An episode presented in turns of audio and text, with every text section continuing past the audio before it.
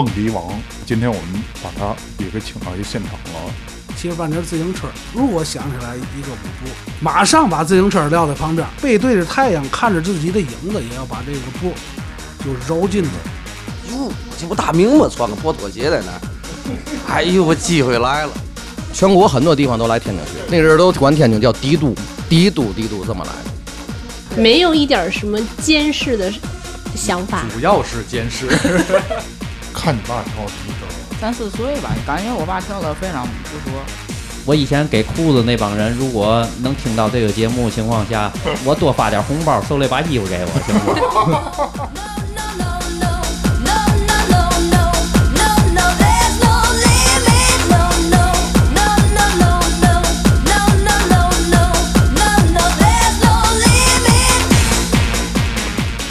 啊，大家好，我是老杨，这火社广播。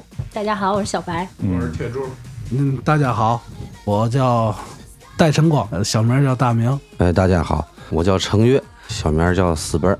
嗯，大家好啊，我大名叫王鼎啊，小名也叫王鼎。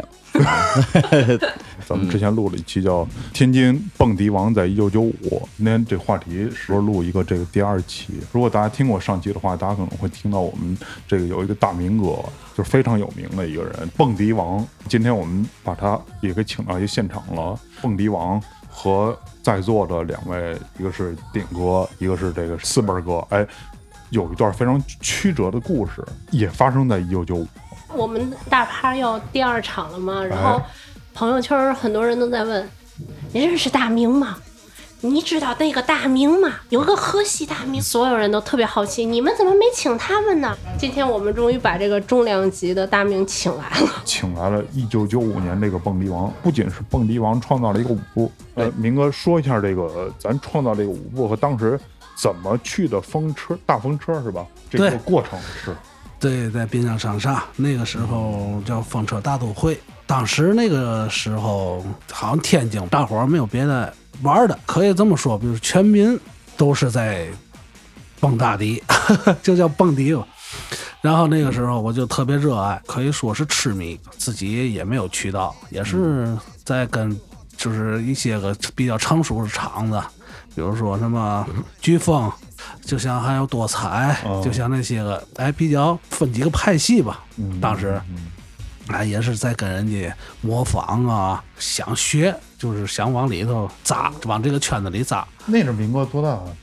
那个时候才十十六七岁，因为我个人的一个原因，就是我从小就是练拳，嗯、练散打呀嘛的，就是身体素质吧，别人好像比别人强一点。后来呢，经过这些个场子呀，这些个迪厅啊，这些个我自己看了一圈，就觉得不是我想要的东西。你每个厂当时都过了一遍东西。对，基本上这些个成熟的厂子，就是、哦，就是他们跳的那些东西，还不是我理想中的那些个东西。他们那阵儿最兴的是是什么呢？哎呀，那阵儿有几个几大派系，你看，当时多才有一个叫小喜子的，然后他的那个派系就是以柔，嗯，以特别柔飘为主，就是那种很有感觉。飓风呢，他那种步伐就特别厚重，然后就一些个哎，就是范儿。当时我们这个圈里这人管这叫范儿，就是他们当时那个范儿啊，就是特别偏男人一点。这种我我自己给自己归类就是那种刚劲型的。就加上那个散打的那，哎，就是那种特别刚劲型的那种，看着特别有棱有角。完，我脑里就是有那么一个概念，就是我不想学别人的，我想有我自己的那种风格，沉浸在一种痴迷的状态。那个那个时候还是 CD 机耳机子就戴在耳朵上，一直到晚上睡觉才把耳机子摘下来，一直在找感觉，然后脑子里幻想舞步。骑着半截自行车，如果想起来一个舞步，马上把自行车撂在旁边，背对着太阳，看着自己的影子，也要把这个步就揉进去，就是穿插进去。特想知道，就是你第一次登台的时候，人是不是都惊了？嗯，头一次是我我是这个场景特别重要，你知道吗？是第一次，我记得我是在风车，那个时候风车只是晚场，觉得自己比较成熟了，嗯，然后自己就在后头一个小舞台跳了一段。当时我是背对着观众跳，脑里沉浸在我自己的舞步里，跳来跳去。我猛然一回头，吓我一跳，就是后头的人已经就是人山人海了，绝对得有五六层。我当时我就有点慌，我说这干嘛？我看看周围，就我自己在跳，然后大伙儿就给我特别热烈的掌声，感觉自己也特别就是有人认可我，特别高兴。也特别激动。那天以后呢，就是房车的老总就找我谈话，就说：“你看现在外面呢特别兴这种迪厅啊、迪吧，因为那个时候他们都是下午场，有好些个学生，他们因为上学呀，或者是各种原因啊，周日、周六放假的时候都去下午，因为晚上不让他们出来，嗯就是所以就下午场。”他说：“这个这个时候就是能不能咱在风车开一个下午场？因为你吧，咱干一个这样的事儿行不行？能觉得行，咱我支持你，咱就干一个下午场。我行。那个时候正好是赶上他们有人包场，跟大风车合作。假如我把下午场这一段时间我包下来了。”报下来之后呢，我卖票，我去运营，我去操作。那个时候是有一段是这样式的。我听了很多人，嗯嗯，当时想认识明哥挺难的，反正就是那阵滨江商厦嘛，大风车在，就从滨江道一开头，你走到尾，基本上百分之八十的人都认识你，就是那样，真是那样，窃窃私语，哎，这不是风车大名，就就就经常听见这样的，就是。这样的话，就出了名之后就出徒弟了，是吧？是是，那个时候就是认识他们了，等于跟顶哥和这个四辈儿哥有有缘分了。对对对，先认识的四辈儿是吧？怎么认识的四辈儿哥？呃，认识就是我一直在拍马屁吧。啊，是因为那个那个时候啊，他还不太了解他当时那个在我们心里那感觉。我认识他，正式知道他的人是从风车。因为他有的下午场，因为风车以前在咱天津算高档场子，二三十一张票夜场。天津只有两个正式的迪厅，一康好，一个风车。有了下午场，然后我呢就跟朋友一块去，同学嘛去。哟，我这一看，好，我真的神一般存在。我说这人还能这样跳舞，因为也去过好多那个歌厅改的那种小迪厅，也看过一些那个，也特别喜欢，也是自个儿跟着一块蹦跶过几次，可是不成功，很很差跳的。然后我再看完他这个，我就把以前所认识看见的这个，就是觉得不叫东西了。确实就是这怎么这人还能这样动魂？然后我后来坐地铁回来的时候，哎呦就在模仿，然后去了好几次，就是每次都看他那儿表演，终于模仿出来，有一个动作是两个动作，给我给美的。然后我就这一一个动作两个动作就光去光跳那两下就有效果，就有好几人就也看你。呵，我就觉得我要能认识这人太好了。然后呢，就主动得跟他说话，大明，那阵还不喊明哥，大明，他那时长得也特摇滚，留一个，留一个是留一个荷叶，穿一身就那种 A 牌嘛，然后他那个都是汗，出来家甩着头发，反正谁喊他他都答应。可是他我知道他也不认识，后来特别偶然，我在我门口打游戏机时碰见他了，就玩那个游戏厅嘛。碰见他了，哟，我这不大明吗？穿个破拖鞋在那儿，哎呦，我机会来了。我们家在那门口干个小饭馆嗯，然后我就天天饭馆也不好好盯，就天天往那儿去。我呀，追求她就好比追求一个女的似的那种，真是费尽心思追求那个状态，已经那个忘乎所以了。可能我运气也比较好，暗暗下了个功夫，我就偷偷向他展示了两下，就会的那两步。哎，他一看，嚯，他你小子行啊，这不跳的我那舞吗？我是我说我你给我指点指点，就这么一来二去，他总给我指点。可是呢，我表面同他就是哎跳两下就完了。可是我回家我自个儿暗地里弄个录音机，来回放那阵儿流行那个笛曲儿吧，就汉默啊什么那曲子，暗地里下功夫，给他的感觉就是哎我教他两下，他一会儿就会。我转天就会，我实际不是啊，我背后就偷偷下功夫。到我们后来也有点小名气时候，也是当然也是明哥捧的，把我拉到风车一块就领舞去了。一出场时也是特别惊艳，也是让人。哟，他说这两个人连穿着都一样，就分不真发型穿着就是分不出来了。我们仨人都是留的荷叶，那个时候也算这个标配吧。这是底裤、滑板裤，那个后来呢。高端一点穿那种心理机，叫心理机，当时有一种品牌，现在没了。那个裤型啊，那个也特别好。孩子流行，基本就是我们给流行起来的。因为那个时候穿长，得把裤腿边卷起来，裤就特意买长的卷裤腿。后来之后呢，再买的裤子那裤腿不够长了，就没法卷了，我们就都不卷了。不卷之后，然后大伙儿就流行这个心理机，开始不卷裤腿儿了。四本哥是第一个认识明哥的，对对然后是顶哥，丁我对丁哥这故事也可以说说。我的故事就比较悲催点儿了。你没听刚才说吗？是我师傅练跳舞是 CD 机，没那个九五年、九九四、九五年那是 CD 机，什么概念？随身听，那都是有钱人。我师哥那阵儿，你像家里录录音机，大型随便玩，随便续盘儿。那个家里开饭馆，那都是很有钱的。真续牌，我还给他续牌，我打死他之后 还得给他续牌。我我给我四哥补充一点，就他追求我明哥那阵儿，就是在游戏厅，你没有合适的契机认识啊，你就他他打游戏，他打那个叫嘛？那个游戏叫啊对，斩红狼无双剑。平常有他在那玩那台机子时候，没人会过来的。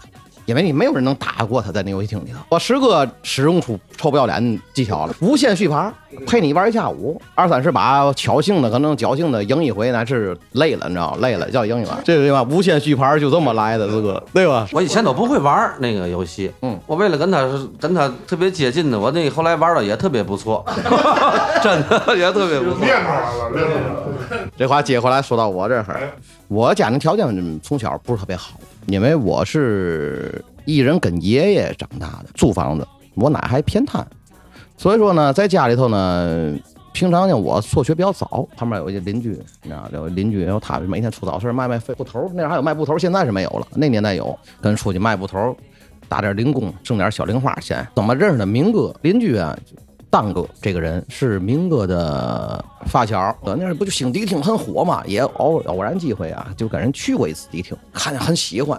但是我是哪种嘛？那时候我属于那闷骚那种类型的，啊，从不跳，去两回一次一步没跳，因为我总觉得这东西你要不成型，你不能拿出来。然后我就总是跟四哥那个感觉在的，自己背地里默默练，正好叫我们邻居当哥给看见了。也也认识我，哎呦，丁丁嚯，还会跳两步。你说他们就是那个年代人，他能多少会跳两步。我说会呀、我我当个看我跳的行吗？小 BK 的，我给你介绍个人，教你跳舞。谁呀、大明你这知道？我说知道啊，我太厉害这人，我我你认识？那我发小，我让他教就得教你。我当时我都不诧异，我说不可能。你就是那种感觉，就是明哥咱们平时就跟那过去那个就是真明星那种感觉，就是你都想象不到，我去吹牛啊！这我说没理他，我喜欢买布头我也不给你打折。结果后来机缘巧合，那回是干嘛？我想是可能是再去西湖去哪儿去哪儿玩去，可能是碰见明哥了。然后大哥跟明哥交代了，这我自己弟弟啊，我在门口岁数很小，当点哥的都爱照顾我一下，因为都知道条件不是特别好，咱呢嘴也甜点，是不是？就照顾咱。认识明哥，讲明哥就说你跳两步我看看，然后咱跳肯定是特别不标准。这明哥说还感觉不错，别看那步跳的不标准啊，但是可塑之才呀，就这么回事收了我了。一来二去收完我以后，那阵儿有点不务正业了，就感觉自己好像抱着大腿了，真是那种感觉。去那儿一找去，明哥那天跟四哥天天游戏厅啊，我也去游戏厅找去。那阵儿待遇很厉害的，打完无限续完牌儿出来以后，那直接就四哥家吃饭，没从没花过钱，那时候我们俩住也住一块儿，哦住一块儿，对吃住在一块儿，住也在。在哪儿？虹桥。虹桥金儿道那啊，儿。我记得上次那个对对我说过，对对对，我那是住红土里，哦，红等于后来是嘛呢？就是在一块儿，就是有一种莫名其妙那种感觉，特别的亲，就特别的舒服。但是我那是小啊，但是我这我岁数最小，我跟四哥差两岁，四哥可能跟明哥差两岁，我们我跟明哥差四岁。那都可能拿我当弟弟看，从小嘴甜是吧？那个嘴甜是有好处的。接触时间不长，接触时间不长以后，就四哥说那个嘛，就问家情况。然后我跟四哥一说，家里那会儿你也回去，只能是爷爷的负担，还得照顾你。你呀、得了，我这天晚上我自己在饭馆也没劲，你就陪着我在这待就完了。我媳妇那可好啊，其实，在四哥那哈，四哥管我住。天天跟管我吃，天一回去那厨子标准菜必须早弄好了。那我没有来经济来源，我还学徒那阵儿没有经济来源，衣服啊四哥名哥都会给我。那阵儿一条裤都得一百多不到两百块钱，那阵儿是钱了，他们给我。丁丁，咱出去跳舞，你必须这个行头得到位。咱那阵儿就嘛，觉得从地下到天上，人家嘛是觉得是玩儿，家里都很富裕，这就是玩儿娱乐，人家不当回事儿。但咱觉得这个东西从地到天上，太种感觉。后期我们就去场嘛，那就天天打的去，打的回。都这个了，那就是很富裕，那托斯哥、明哥光，那是那当时真是那种状态，维持了很长时间。这时候就认识了都。对，我们就就在一块儿，就天天白天在一块儿去跳舞去，跳舞然后晚上回来，我连跟他们讲，连在一块儿，我们就连吃带带玩儿啊，一块儿就天天长在一块儿，一伙人，就是一伙儿一伙这是一个。爱的是非对错已太多，来色舞的长河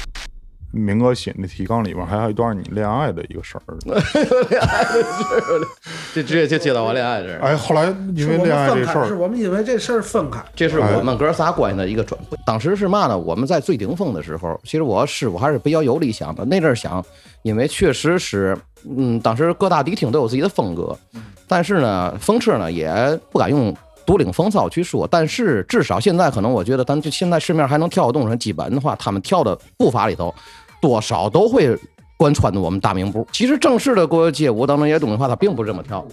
这个东西，他就当在当时是一样，他把别人你看没有，谁都会认为，哎呦，这个东西太好了，都会往上窜，但实际上窜来窜去都是大明哥的东西，是那样。这也是唯一一个用人名字命名的。，对，这个步还就是这样这。都是以地域、以地厅命名。对，多彩步，对，飓风步，对对对对对，是这么个情况。天津的舞台上不叫的对对对，绝对是在天津哦，不光在天津，咱们那阵儿去石家庄，去石家庄都知道这个。跳这舞时候，到那儿当时都惊了。嗯，就天津算是我觉得在全国在蹦迪算数一数二的，不光北京，全国很多地方都来天津学。那阵儿都管天津叫帝都嘛，帝都帝都这么来的。那阵儿有很多天大、南大那些学生，外国人，就是一般有黑人也有，就是白人也有，好些个人就来慕名找我来学跳舞，告诉告诉他们，可是没像就是跟师傅徒弟那种交，哦，也交流。就他们就说，我能不能把你这个舞拍成录像，到我们这个国家去给我们就宣传干嘛？我说当时小，在中国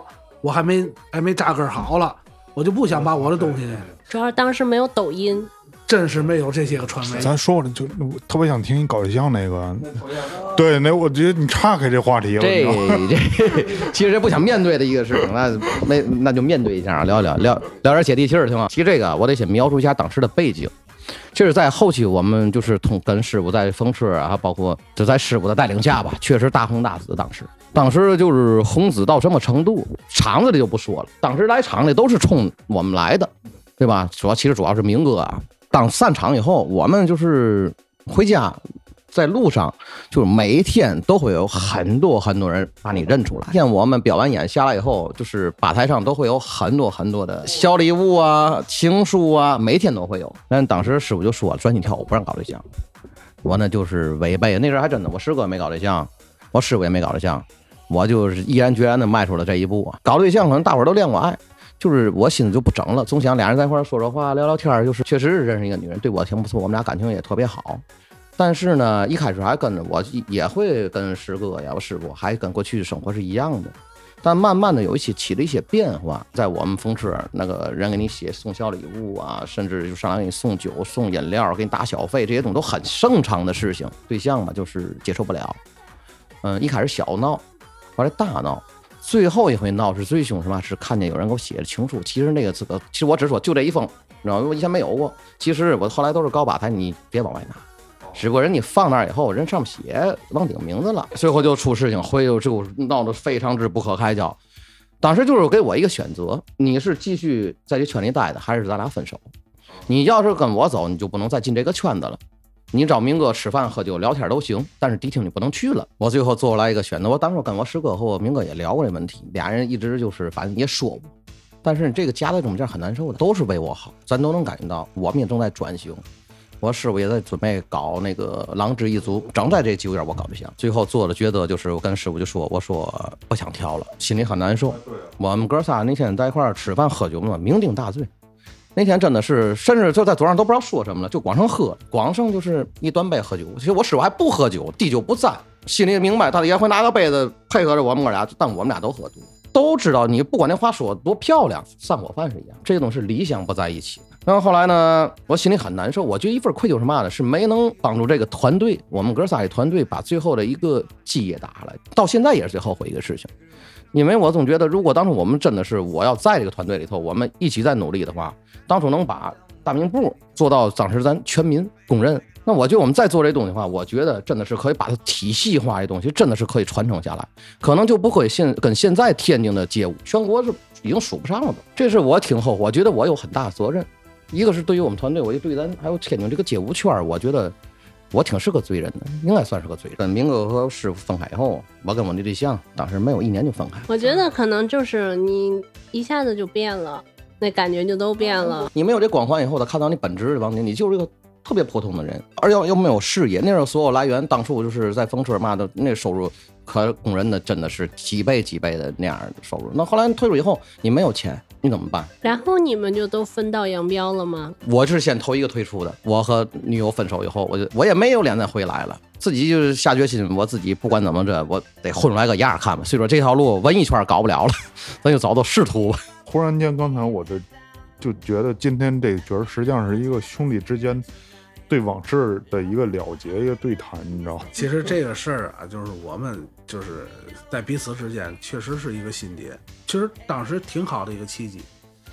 当然，后来经过顶顶自己努力干嘛，在事业上也是成功，可是跟我们共同的那个目标不是一个方向，就感觉，哎，也也是失落吧，没在一起干成自己的理想的事儿。丁哥走了以后，呃，您二位后来又我们还在一块儿，我们一直就有联系。对后来从他出国以后，就也是不老见面，大家他们家也搬走了，我们也都不住那块儿。他家出国就基本一点儿也也没跟。也都各忙各的了。那个时候就是慢慢的这个迪厅一点点走下坡路了。嗯，怎么怎么叫走下坡路呢？走下坡路就是我们把心思就是不在跳舞上，哦，就是后来又出滚轴、迪斯科广场，对，迪就像那些斯科那康好啊那些迪厅。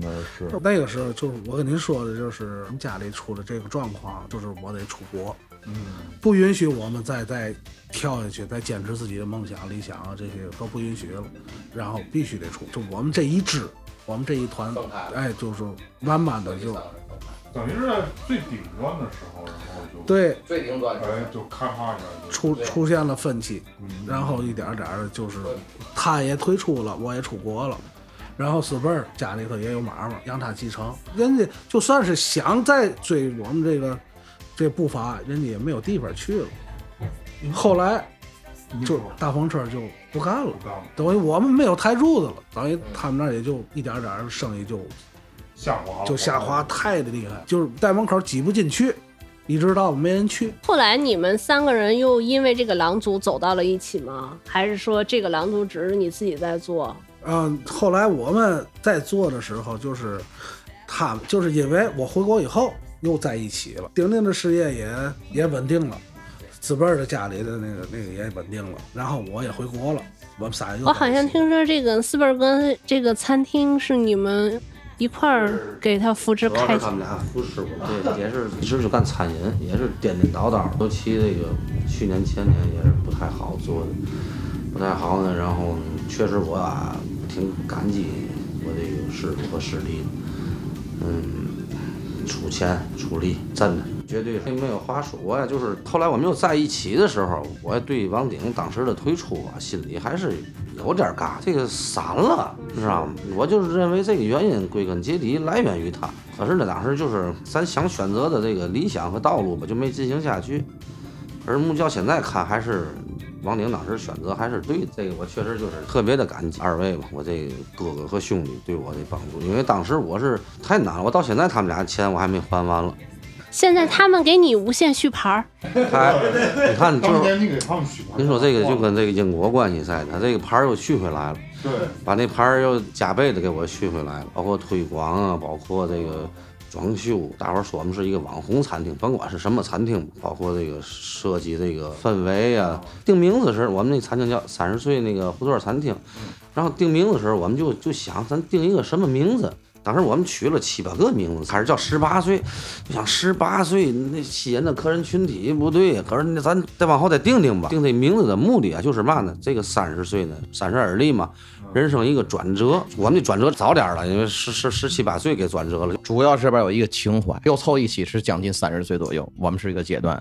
然后呢，我们又是在胡同里认识的，胡无限续牌那阵儿是平房嘛，所以说呢，最后觉得我们能有这种情怀，我相信咱们周围这个街亭的人都会有这种情怀。最后定调儿定的话，咱就叫三十岁胡同里。咱们现在虽说不能拿跳舞当事业干了，还可以化成理想，不行，咱们以后把这个东西发扬到那个广场舞吧。开玩笑，开玩笑，回来来看看看看，可以做。那样的歌曲，听到都会红着脸躲避。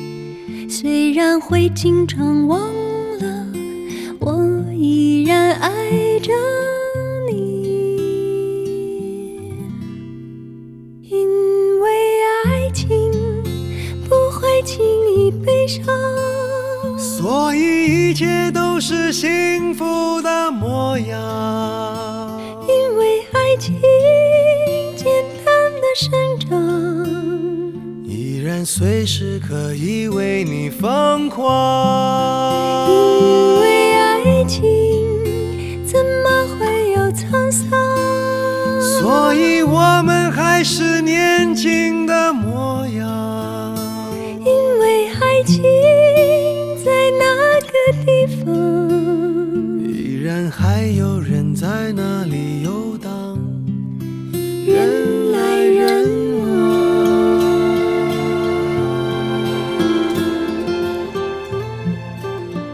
我们请的第二对嘉宾是一个传奇啊，是从那个时代爱到现在的夫妇俩。做个自我介绍吧。好，大家好，我姓姓李，李哲，那个时候不叫李哲吧？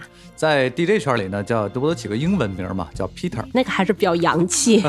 呃，是，从那个时候怎么认识的？呃，当初吧，我做一个厂子里的 DJ，DJ 嘛，就是在台上，在台上，然后用一些打碟机来做一些底曲儿，然后呢，要用话筒来做一些气氛，比如说主持个那个小游戏啊，跟台上台下做个互动啊。DJ 台本身就很高，所以呢，下边的这些小青春靓丽的小男小女们在这看着台上哦，就比较高高在上。那是哪年啊？大约是在九六年吧，一九九六年。九六年的时候，高原姐多大呀？我十几岁，然后就逃课跑到那儿去玩儿。对这是早恋，对，当时怎么看到他的？当时就是那个圈子里，如果要是谁要认识一个什么 DJ 啊、领舞啊，又觉得又特别自豪的一种事情，我觉得现在其实也是。而且认识 DJ 对不买门票啊，对对对，刷脸，刷脸。怎么就跟他搭上话了？没有那种特意的搭上话，就是顺其自然的吧，就认识了。肯定是谁看上谁了，现在。好，我讲一下吧。当初是这样的啊，DJ 或者是迪厅滚轴，嗯。在下午的时候或者是晚上的时候，这些比较穿着时尚的这些小男孩们、小女孩们都要去玩儿滑滚轴的，有跳迪的，感觉自己能够发挥一下自己的青春啊，感觉特别好。人在 DJ 台上呢，必须要做一些气氛，刚才我说过了，对吧？跟大伙儿要做互动，比如说看见这个女孩长得比较漂亮，哎呦，调侃几句啊，为了把整场的气氛搞上去。哦这么一来二去呢，就对她印象比较深刻一点。他们的，不只是他自己去啊，当然还有一些同学，最多的时候可能到大大约到二十多人呢。那阵儿的滚轴和迪厅啊，是要有一些优惠券的，嗯在哪儿能取呢？在报纸上，他们呢就没事儿下了课捡一些报纸上的小优惠券，到那儿换门票或者是领五折券。这下呢，认识我之后就不用再做这些工作了，直接一提我就全呼噜呼噜全进来了。哦，二十多二十多个人都能进去。啊，对对对，哇，当时这么厉害，那很风光。银河滚轴在当时的中学生、中专生里边那是享誉声名的，嗯啊，呃，孩子们放了学没事儿了就都去那儿玩。这个下午的场大约是两千平米的一个营业面积，进去之后，夏天三伏天戴着眼镜儿的人进去之后，眼镜儿都能花了，就是人多热，租这个旱冰鞋啊，包括存包啊，人都特别多。哎，他们要认识一个 DJ，包就不用放那儿了，就放 DJ 台上就行了。那么一来二去，跟他们同学就熟了。又省一个存包钱哎，，嗨，对，哎，那阵儿存包也花钱吗啊，？几块钱，两块钱。嗯，一两块钱吧。但是对于穷学生来讲呢，也不也不对便宜，人多呀，对对吧？二十几口子呢，啊，对，人不少，人不少，对啊人不少。对。然后呢，我这人呢，在台上呢比较疯一点啊，嗯因为为了做气氛，连唱带跳，再组织，再进行打碟啊，比较忙活一点。嗯那么到台下呢比较安静，比如说他们那个几个人过来找我玩来了，这个从地 j 台上下来之后，可能我们就租个旱冰鞋滑滑冰，或者坐那儿聊聊天、喝喝水啊，一来二去跟他们聊了，连带对吧？调侃几句，说说话，嗯聊聊天嗯，对吧？哎，这个哎，其实还也挺有意思。没有说什么车接车送吃法餐那。阵儿吃一个那个李先生牛肉面就很车吃，您那阵儿就是每天都去吗？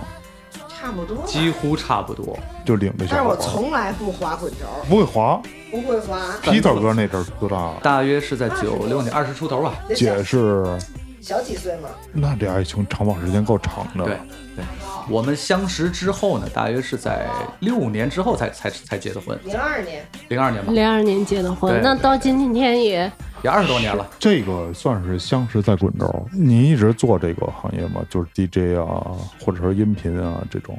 我学的是音乐专业，当时呢正好赶上毕业之后没事儿干，等分配呢，然后就到其他这些地方。哎，我看所有所用的东西都是差不多是我所学，嗯。比如说像呃使使一些机器设备，这个我从小也喜欢。再有呢，包括音乐上的卡拍，包括这些东西、嗯啊，包括跳舞，虽然没有正式学，但是我喜欢。那就两个人确定关系以后，他还在那个厂子里工作，哎然后你还去捧他场就是理所应当了 啊，没有一点什么监视的想法。主要是监视。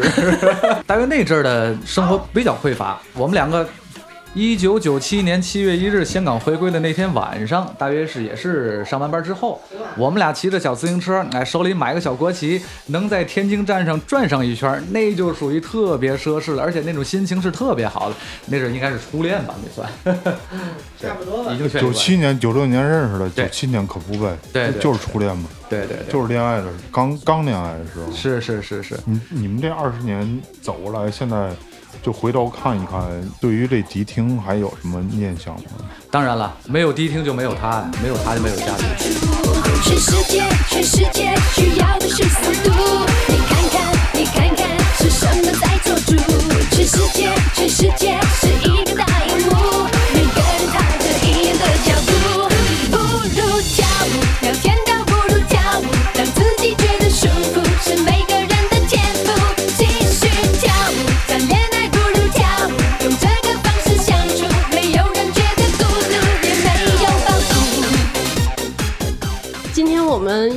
还请到了一个家庭，让我们这个家庭跟大家打个招呼吧。来，小朋友先来。喂，你你们好，我叫刘嘉轩。大家好，大家好，我是豆豆。大家好，我是嘉轩妈妈。这个嘉轩，你今年多大了？我十三岁了，我们是一个老炮儿的活动，你知道我们在做什么吗？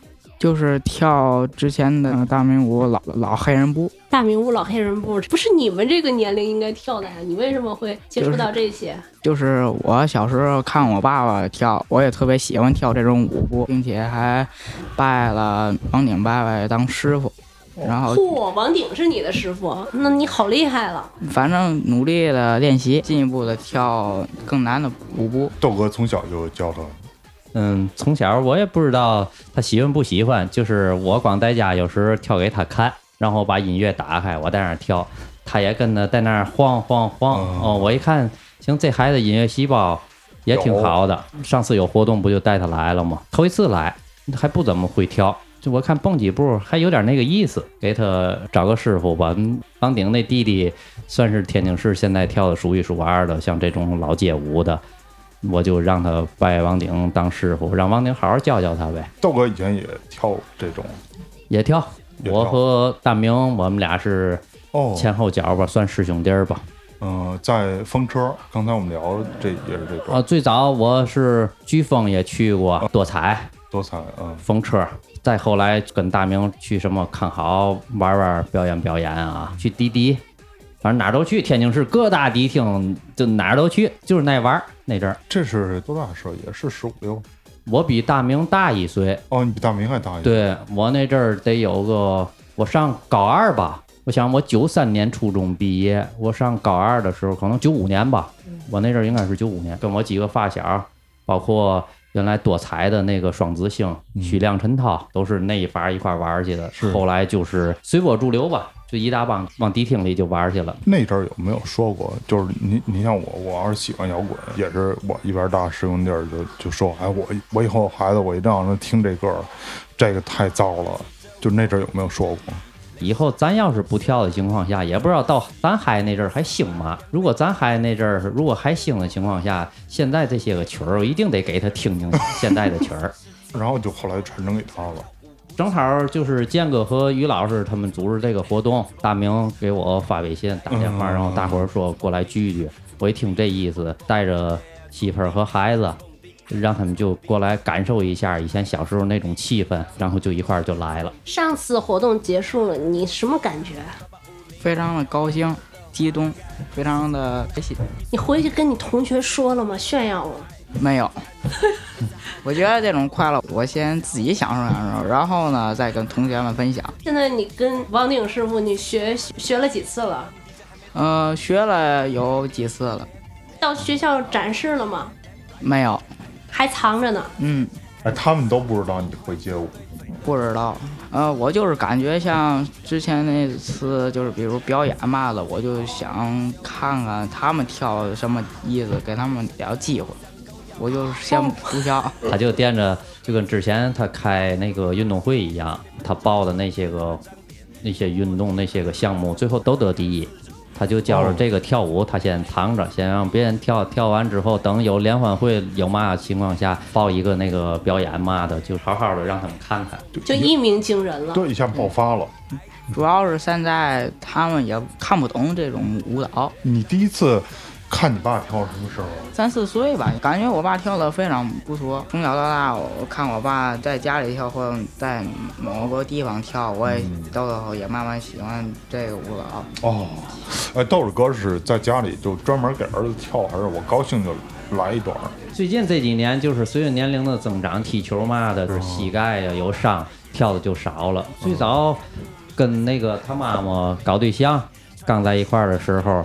那阵儿在家还把音乐放了，穿以前的那个新力基的裤子、军靴，给他妈妈乒乓，有时候还跳一段了。现在少了，后来衣服装备觉着这辈子也许就没机会再有这种活动了，也就没有这种展示的地方了，也就不跳了，把衣服装备好多都给人了，现在也都要不回来了。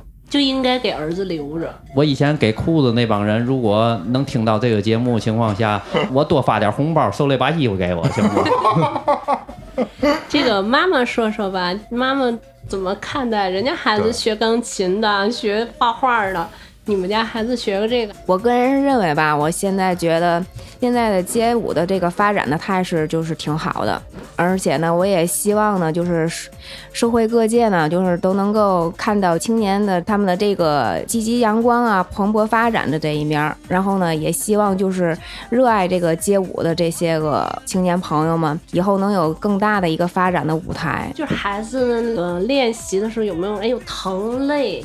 不想学了，有没有这种？目前的没有，他倒是挺喜欢的啊。刚刚还说我要跟，嗯，王顶伯伯，我的师傅一定要好好学啊。我先把基本步先学好了，学好之后，然后可以编花吧。这个街舞，这个不像其他的一些个舞蹈动作啊、运动之类的，这个呢是非常自由的。可以让自己自由的发挥，而且呢就不枯燥，非常有新鲜感。跟王顶伯伯学，你看王顶伯伯跟这个你你爸爸有什么区别？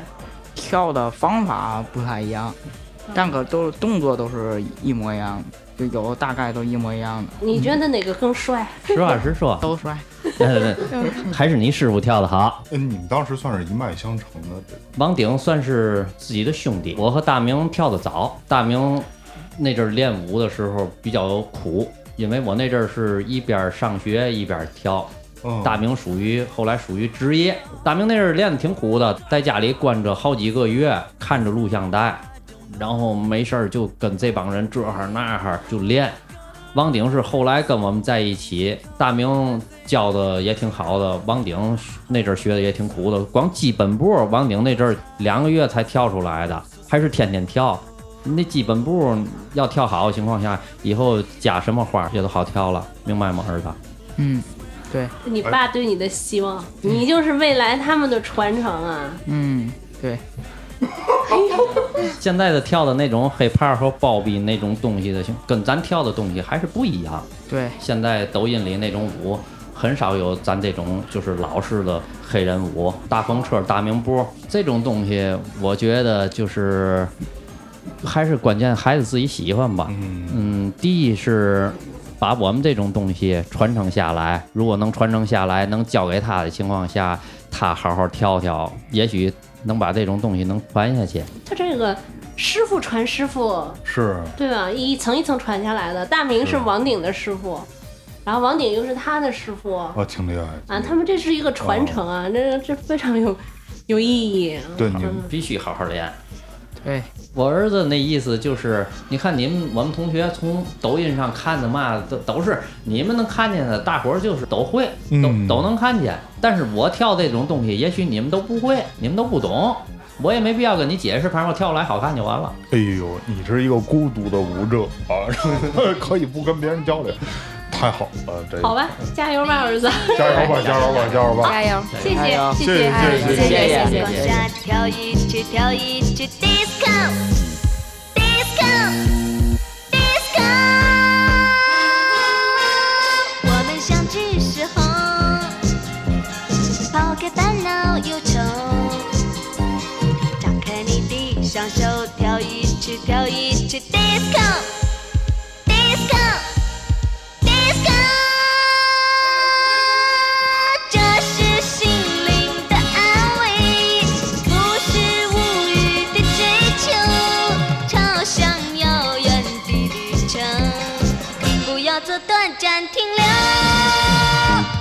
那是霓虹，